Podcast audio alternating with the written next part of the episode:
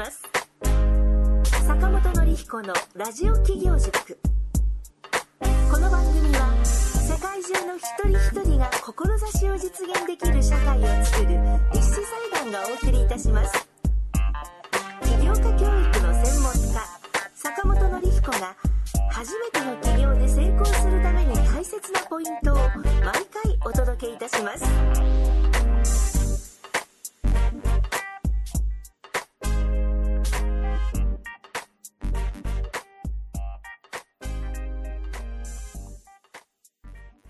リスナーの皆さんおはようございます。えー、立志財団の森川です。今日もラジオ企業塾が始まりました。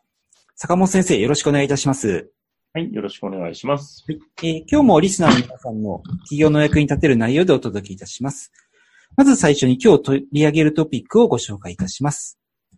えー今日取り上げるトピックは、えーとこれあの、ブルームバーグのさんの、えーと、ニュースの方で、まあ、10月の21日に掲載されていたものなんですけれども、世界の年金システムをランク付けというようなタイトルのニュースがありましたので、こちらの方を取り上げさせていただきたいと思っております。で内容なんですけれども、えー2019年度の、えっと、マーサー・メルボルグローバル年金指数ランキングというものが発表されたそうです。これは、えっ、と、どういうものかっていうと、えー世界人口の約3分の2を占める37カ国を取り上げて、いくつかの指標指標に基づいて、その年金が、まあ、安心できるかどうかというようなことを、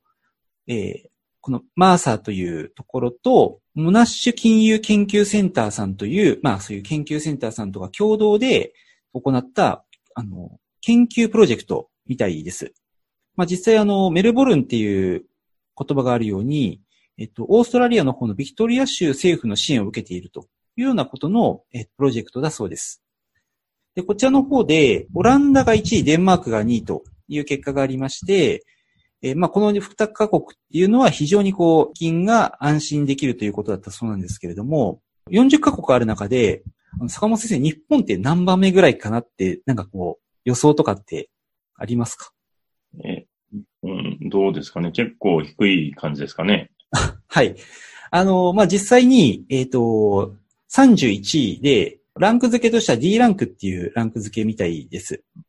で、D ランクってこれどういう位置づけかというと、対処する必要のある重要な弱点及び不備があるというふうに判断されているそうです。えっ、と、最下位はですね、ちなみにあの、タイだそうでして、まあ、相当あの、芳しくないですよというようなことが言われているんですけれども、まあ、今回ですね、この年金問題ということってよく注目されると思うんですけれども、まあ、特にこう、世界ランキングが案内されてましたんで、こちらの方を取り上げてみましたので、えっと、まあ、この観点について、えっと、お話しいただければと思いますので、よろしくお願いいたします。まあ、年金の問題ですけどね、まあ日本でも、えー老後に1000万円問題ということでね、あの、まあ結局はうやむやになっちゃいましたけれども、まあ、あの、まあね、あれは財務省かなんかが出して、まあ基本的にはまあ、あのデータがまあ真実なのかなっていうふうに私は考えていますけれども、やっぱりまあ、あの国の年金だけに頼る制度っていうのが、まあ、あの、かなり厳しいのかなというところですね。特に日本はもうね、もう皆さんご存知の通り、高齢化社会がもう、もう真っ只中になってきてますから、なんで、ね、前みたいに60歳で引退して、で、えーそれで、もう何年か経ったら、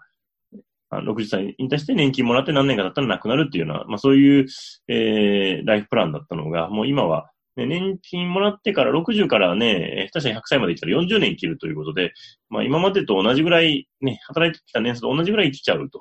いうところなので、やっぱりまあ、えー自分なりに収入を作っていくっていうところ。で、まあ年金の制度がね、なんかすぐに改善されればいいんですけれども、まあ消費税も上がってもね、なかなか、じゃあ年金制度がすぐに安心かというと、そんなことはないので、えーやっぱそこをしっかりと、まあ自営のためにもね、自分でちゃんと、えー仕事を作っていける。まあそういう能力がやっぱ必要になってくるのかなっていうのはありますよね。はい。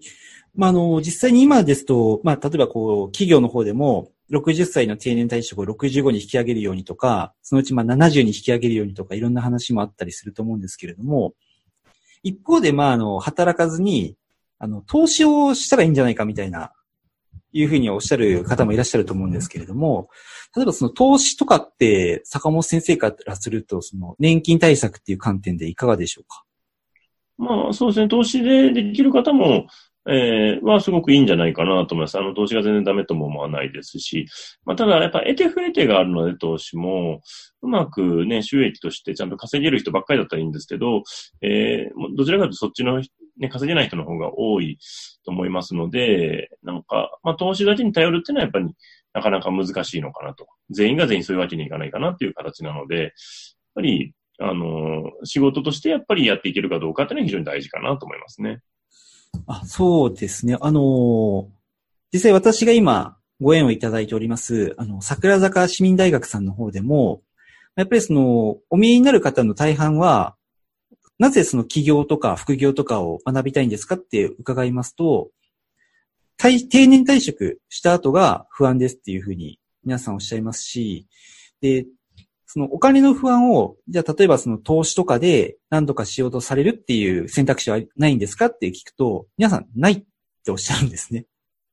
で、なんでですかって聞くと、あの、難しそうでわかんないって皆さんおっしゃいますんで、そういうのと比べると、例えばその企業とか副業とか、まあもしくは自分で働くっていうことだと、ある程度こう確定的な収入っていうのは、まあ、見込めるので、そっちの方が安心ですっていう方って、やっぱり確かに多いなっていうのは感じるんですね。まあまあもちろん投資でいける人もいらっしゃると思うんですけれども、うん、まずは自分でこう、働くっていうのって、結構その安心感を与えるんだなっていうのは結構感じることが多いんですね。そうですね。まあ投資は本当に、ね、投資もいきなり始めてすぐ勝てますっていうわけではないので、例えば株のね、売買とかも、やっぱりえー、僕もあんまり投資の方はその得意な方じゃないので、やっぱりなかなかうまくいかないなっていうのもありますから、あのー、まあ、ね、投資が得意な人はね、投資の方でやっていけばね、なんかすごくいいと思うんですけども、そうでない方はやっぱり、えー、まあ会社でね、まあ働くのもありますし、まあ自分で何か仕事やっていくっていうのも一つなのかなっていうふうに思いますよね。そうですね。あのー、結構、もう、えっ、ー、と、自分でこう、副業なり企業なりで収入を得たいっていう方が、まあ、その将来年金の不安があるからっていう動機の方やっぱり多いんですけれども、あの、結構年齢的に上だから自分でも企業なんて生まれてこの方したことないし、できるんでしょうかみたいな、そういう不安も結構伺うんですけれども、まあ、60とか65とかの年齢の方が仮にこう起業するとかっていうことを考えたときに、坂本先生のその、まあ、考え方とか見方とかってどんな感じでしょうか？そうですね。まあ、やっぱりもう、60代の方であればね、やっぱりもう今までの経験をいかにどう応用して活かせるかっていうところになってくるかなと思うんですね。うん。あの、全く新しいことやるっていうのは、まあ一つ 人生のチャレンジとしてはいいと思うんですけれども、やっぱりいかに今まで培ってきた経験っていうのを、えー、活かせるか。まあ、こっちを考えていくっていう方が、まあ、スピードとしてはすごく早いかなっていうところですよね。あそうですね。あの、まあ、実際にちょっと私が知っている方が、えっと、まあ、私より年上の方なんですけれども、今まであまりそのお仕事を継続されてきた中でパソコンを使う機会がなかったっていうことで、まあ、あの、一般的なエクセルとかワードとか全くわかんないし、そもそもそのメールもほとんど打たないので、あのパソコン操作が苦手ですって方ってやっぱり少なからずいらっしゃるんですね。あの、年上の方で。その方が今からじゃあそのパソコンを習って、パソコンの、パソコン1個で勝負していくかっていうのってなかなかこう現実的に難しいんだろうなっていうのはすごく思ったりするんですよね。だったら、なんかその、まあ、パソコンを使うかどうかっていうことよりも、まず今までご自分が経験されてきたことの中で、勝負できそうなことを選んでいただいた方が、まあ、健全なのかなっていう感じは、確かに感じました。そうですね。やっぱり、苦手な、ね、まあ、チャレンジ精神があってね、やってみたい人はいいんですけれども、なかなか苦手なところをね、やっぱり、えー、無理に克服しようとすると、やっぱり時間かかるし、成果にもつながりにくいかなっていうのはありますよね。そうですね。あの、多分ですけど、その、いやいややってたりとか苦手なことを無理してやるっていうのは、まあ、あの、年齢関係ないくて嫌だっていうのはあるかもしれないんですけど、まあ、自分なんかよく感じるんですけど、えっと、20代とか30代の時よりも、なんか40歳になった今の方が嫌なことに対してすごくこう心理的な壁が高いなっていうのをすごく感じるんですね。うんうんなので、多分、まあ、あの、自分だけがっていうことではもちろんこれないと思ってて、やっぱりいろんな人がやっぱり年齢を重ねるにつれてそういう苦手なことに対する柔軟性っていうのはなかなかなくなってくると思いますので、そういったことを考えると今、坂本先生言われたように、本当自分ができるところとか強いところとか得意なところで勝負できるにしないと、あの、不安な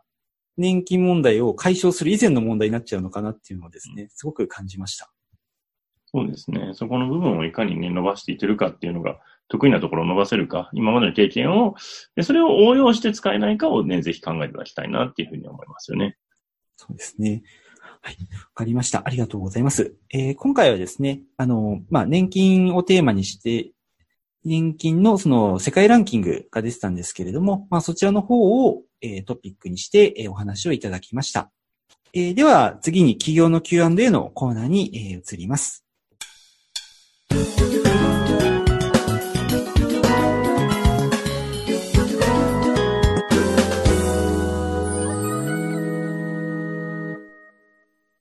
今日寄せられています質問なんですけれども、えーいいスタートを切るための、えー準備の方法を教えてくださいと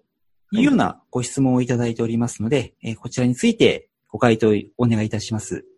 はい。えー、まあ、企業でいいスタートする、切るために、まあ、どう準備すればいいかというところ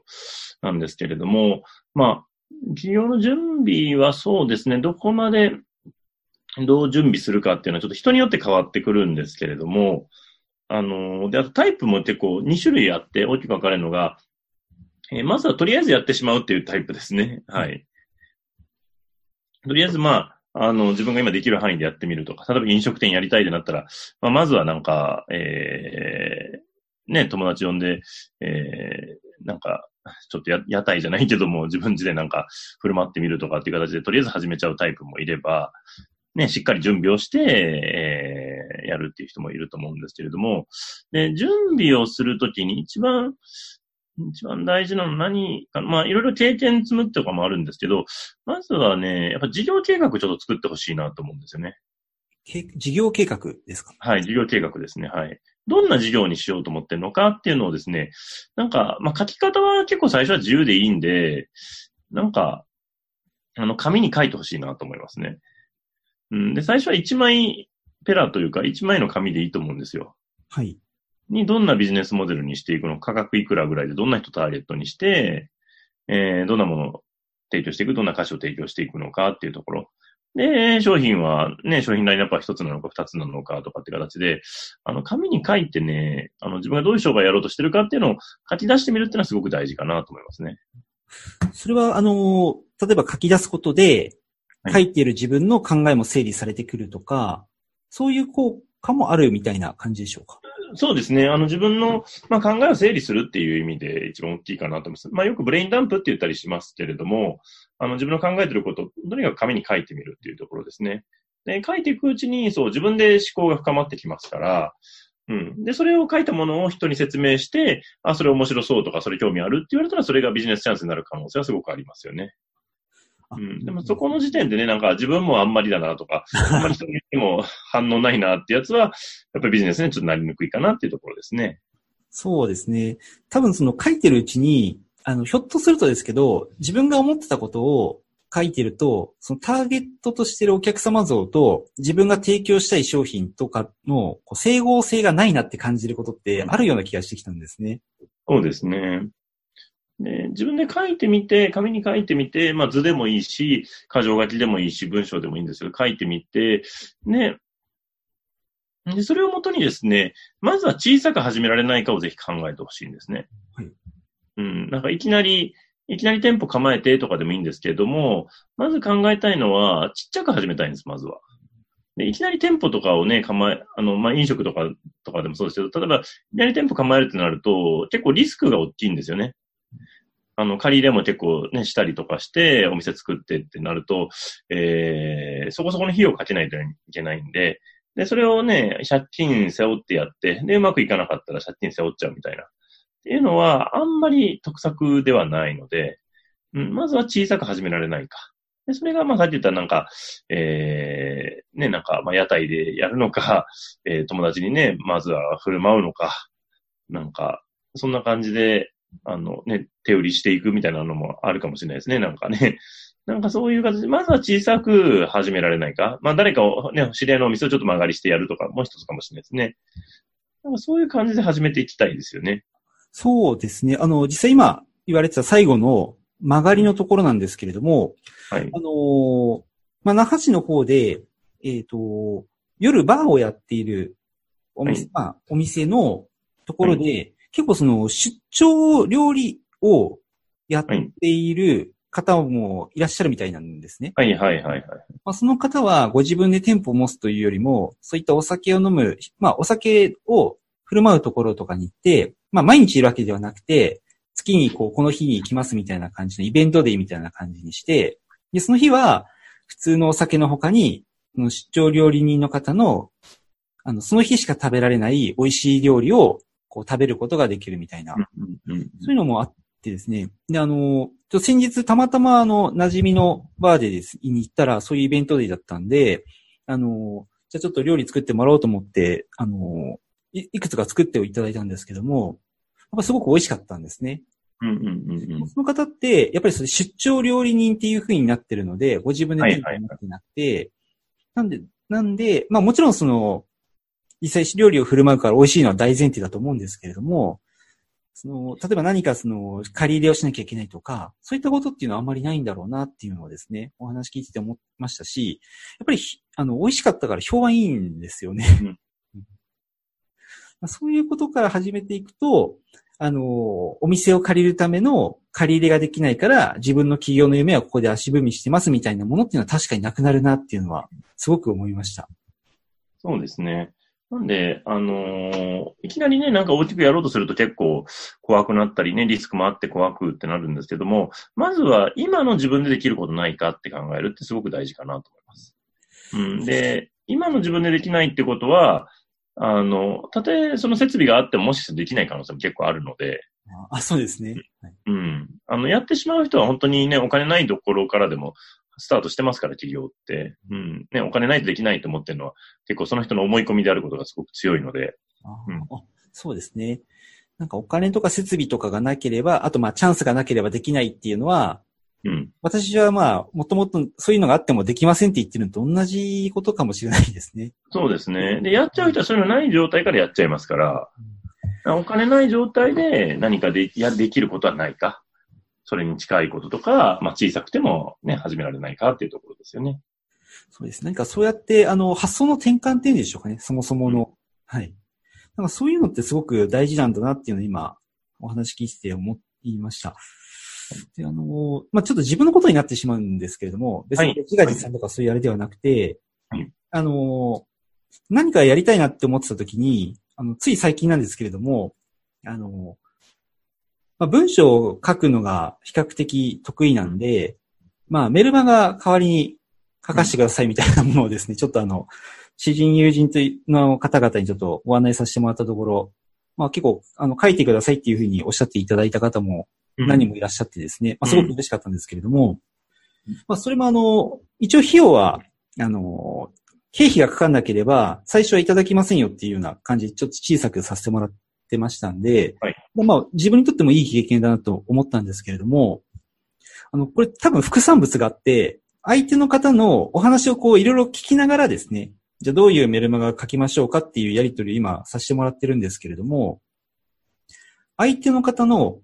話をき聞いて、それを自分がこうか、メルマガという形で形にするっていうのをこう、そういう作業を、文章を書く前の打ち合わせの段階からなんかすごくワクワクして楽しいことがすごく多いんですね。まあもちろんいろんな仕事でワクワクすることとか楽しいことってもちろんあるんですけれども、そういったことに感じることがなかった特別なワクワク感みたいなのが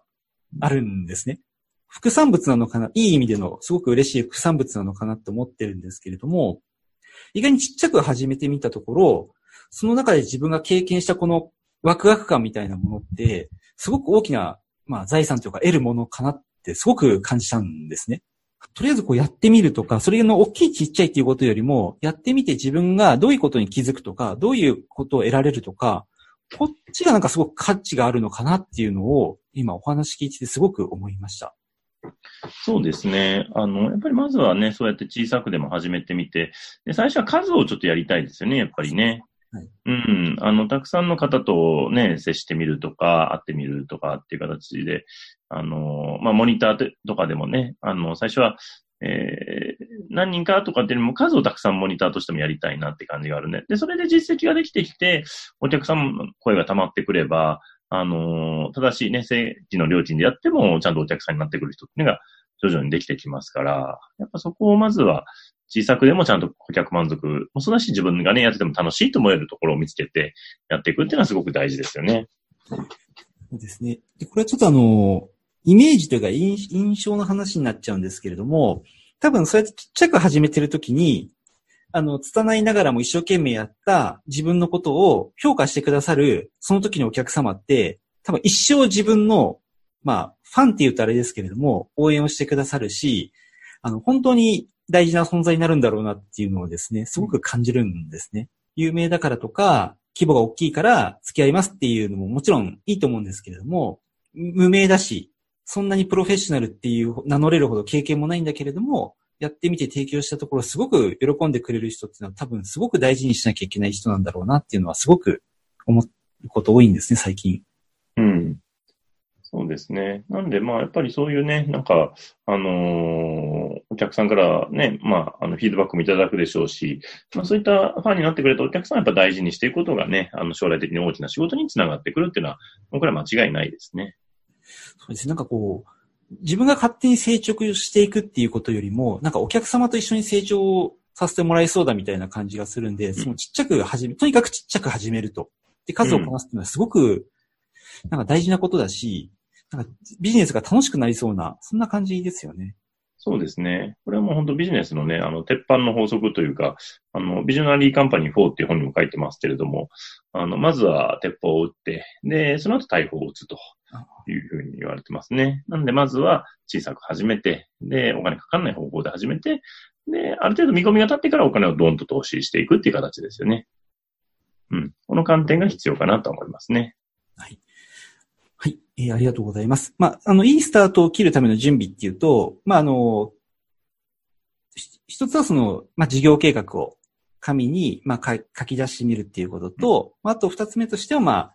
小さくていいので、まあ、まずは始めてみる。そして数をこなすというところが、いいスタートを切るための準備の方法として、まあ、おすすめですよというようなところを、えー、ご紹介いただきました。はい、えー。ありがとうございました。えー、今日の内容は以上になります。今回の内容があなたの企業の成功の役に立ちましたら嬉しく思います。この番組では、あなたの企業の役に立てるようご意見やご質問を募集しております。インターネットで立志財団で検索していただき、質問フォームからお送りください。その時にはお問い合わせ内容の欄にラジオ企業塾についてとご記載ください。次回もあなたの企業の成功の役に立つ内容でお届けいたします。では、坂本先生、本日もありがとうございました。はい、ありがとうございました。えー、リスナーの皆さん、聞いていただきましてありがとうございました。また来週お会いしましょう。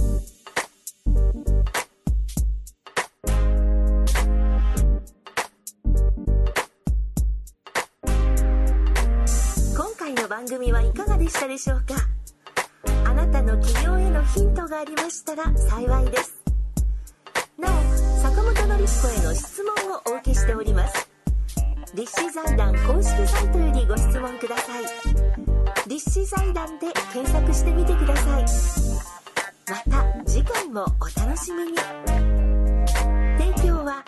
世界中の一人一人が志を実現できる社会を作る立志財団がお送りいたしました。